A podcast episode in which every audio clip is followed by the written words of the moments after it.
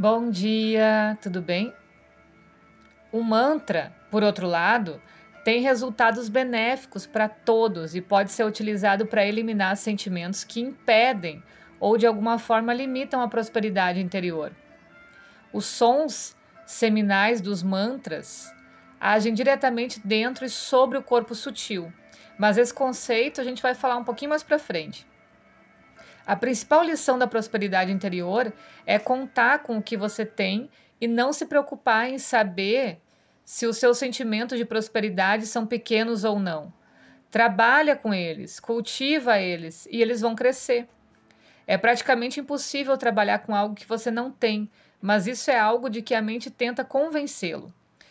Em vez de focar os aspectos positivos que tem na vida e se empenhar em nutri-los, a mente concentra a atenção nos aspectos negativos e nas coisas que a gente não tem, o que faz a prosperidade interior diminuir, né?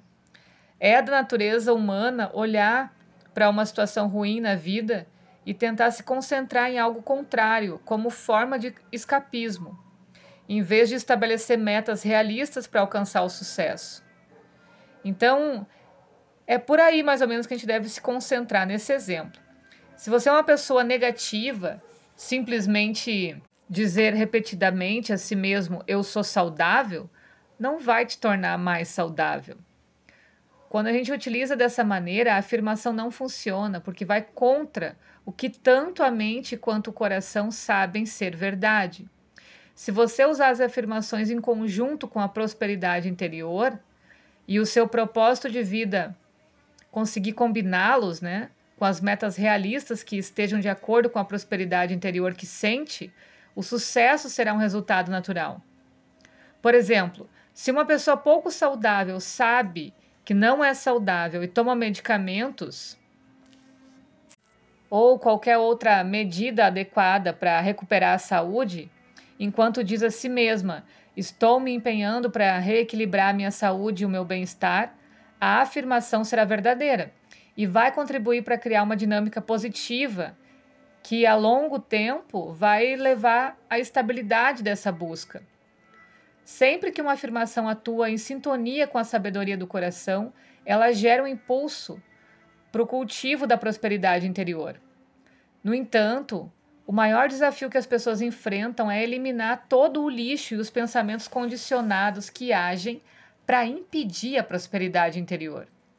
Por meio de um trabalho intenso para eliminar as formas pensamento, o, essas coisas que estão condicionadas na mente, ao mesmo tempo honrar o refúgio interior e os sonhos do coração, o progresso em direção à prosperidade equilibrada, tanto interior quanto exterior, é possível. A gente pode então começar a examinar os diferentes tipos de temperamento e constituições corporais para aprender a identificar o que todos eles significam e trabalhar com as suas energias vibracionais de modo a cultivar em si mesmo a melhor pessoa que pode ser. A compreensão de algumas noções básicas sobre a mente e o papel do coração na cura também irá lhe dar uma base melhor, mais consistente, para descobrir que tipos de técnicas funcionam melhor para você. Independentemente das técnicas que usa, o segredo do seu sucesso vem da compreensão que você tem, tanto da sua mente quanto do teu coração. Então, como a gente está falando de cura, essa cura holística, né? Entender vários aspectos de cura e como tudo isso está conectado à mente, ao intelecto, ao coração e aos sentimentos. Vamos seguir por um caminho, por exemplo, esses quatro componentes estão relacionados com os aspectos anímicos da tríade do corpo, mente, alma, além. Existem quatro componentes que estão relacionados com os aspectos anímicos da tríade do corpo, mente e alma, além de causar um impacto direto sobre o que acontece no corpo físico. Eles são partes indispensáveis da vida e da saúde, e entender melhor como funcionam trará muito mais profundidade na nossa jornada de cura. Então a gente vai discutir o que é energia sutil, as suas diferentes origens e como cultivá-la dentro de si mesmo. Também a gente pode examinar o corpo de energia sutil e cada um dos sete chakras principais além de outros três de grande importância para a saúde e a cura. Com essas informações, já é possível compreender as noções básicas de temperamento individual e constituição física. Então, a gente vai discutir em termos de gunas e elementos da natureza. Gunas, em sânscrito, significa qualidade, característica. Então, vamos pensar o que é energia sutil. O que confere às pessoas a sua aparência única e a sua personalidade, os seus talentos e os seus desejos? O que faz de cada pessoa um indivíduo único? Tudo isso é fruto da disposição interior e dos componentes sutis da vida. O que inclui a energia sutil conhecida como prana ou chi, e o corpo sutil que consiste nos chakras, nos gunas nos cinco elementos. Então a gente vai começar pela energia sutil, o que é, o que não é e como ela pode ser conce conceituada. Você alguma vez já conseguiu perceber a energia sutil? Já sentiu o vórtice de energia dos seus chakras ou um formigamento nas mãos depois de esfregá-las? Alguma vez você já passou por uma sessão de cura energética que lhe deu a sensação de que algo se movia dentro de você embora não conseguisse descrever o que era. Então eu trabalhei muito tempo com atendimento presencial, através de reiki no primeiro momento e depois pelos pontos marmas. Então essa sensação de energia sutil era todos os dias, né? Sinto a energia de uma forma ou de outra, desde que eu era pequena. Mas uma das experiências mais antigas e notáveis que eu tive aconteceu quando eu fui levada a um acupunturista. Achei fascinante que ele conseguia fazer o meu corpo todo vibrar só colocando as agulhinhas. Então, isso definitivamente me obrigou a deixar de lado o pensamento convencional com relação à saúde e à cura. E nessa mesma época, ele falou para mim: Eu te vejo vestida de branco. Você vai trabalhar na área da saúde. E eu tinha na mente me formar na área de engenharia, completamente diferente da saúde, né?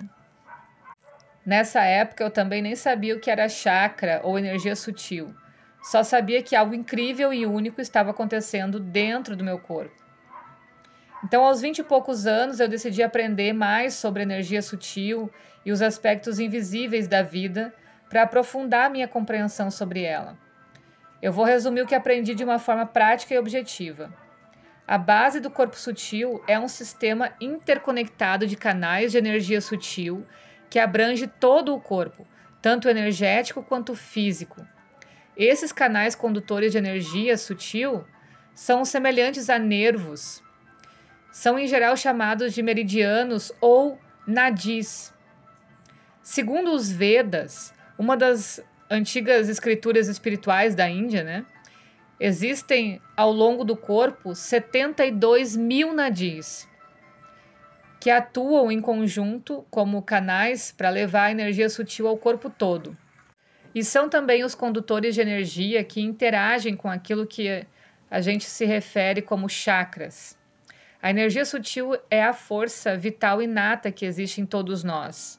Você pode pensar nela como vitalidade, motivação, impulso ou qualquer outro conceito mais comum.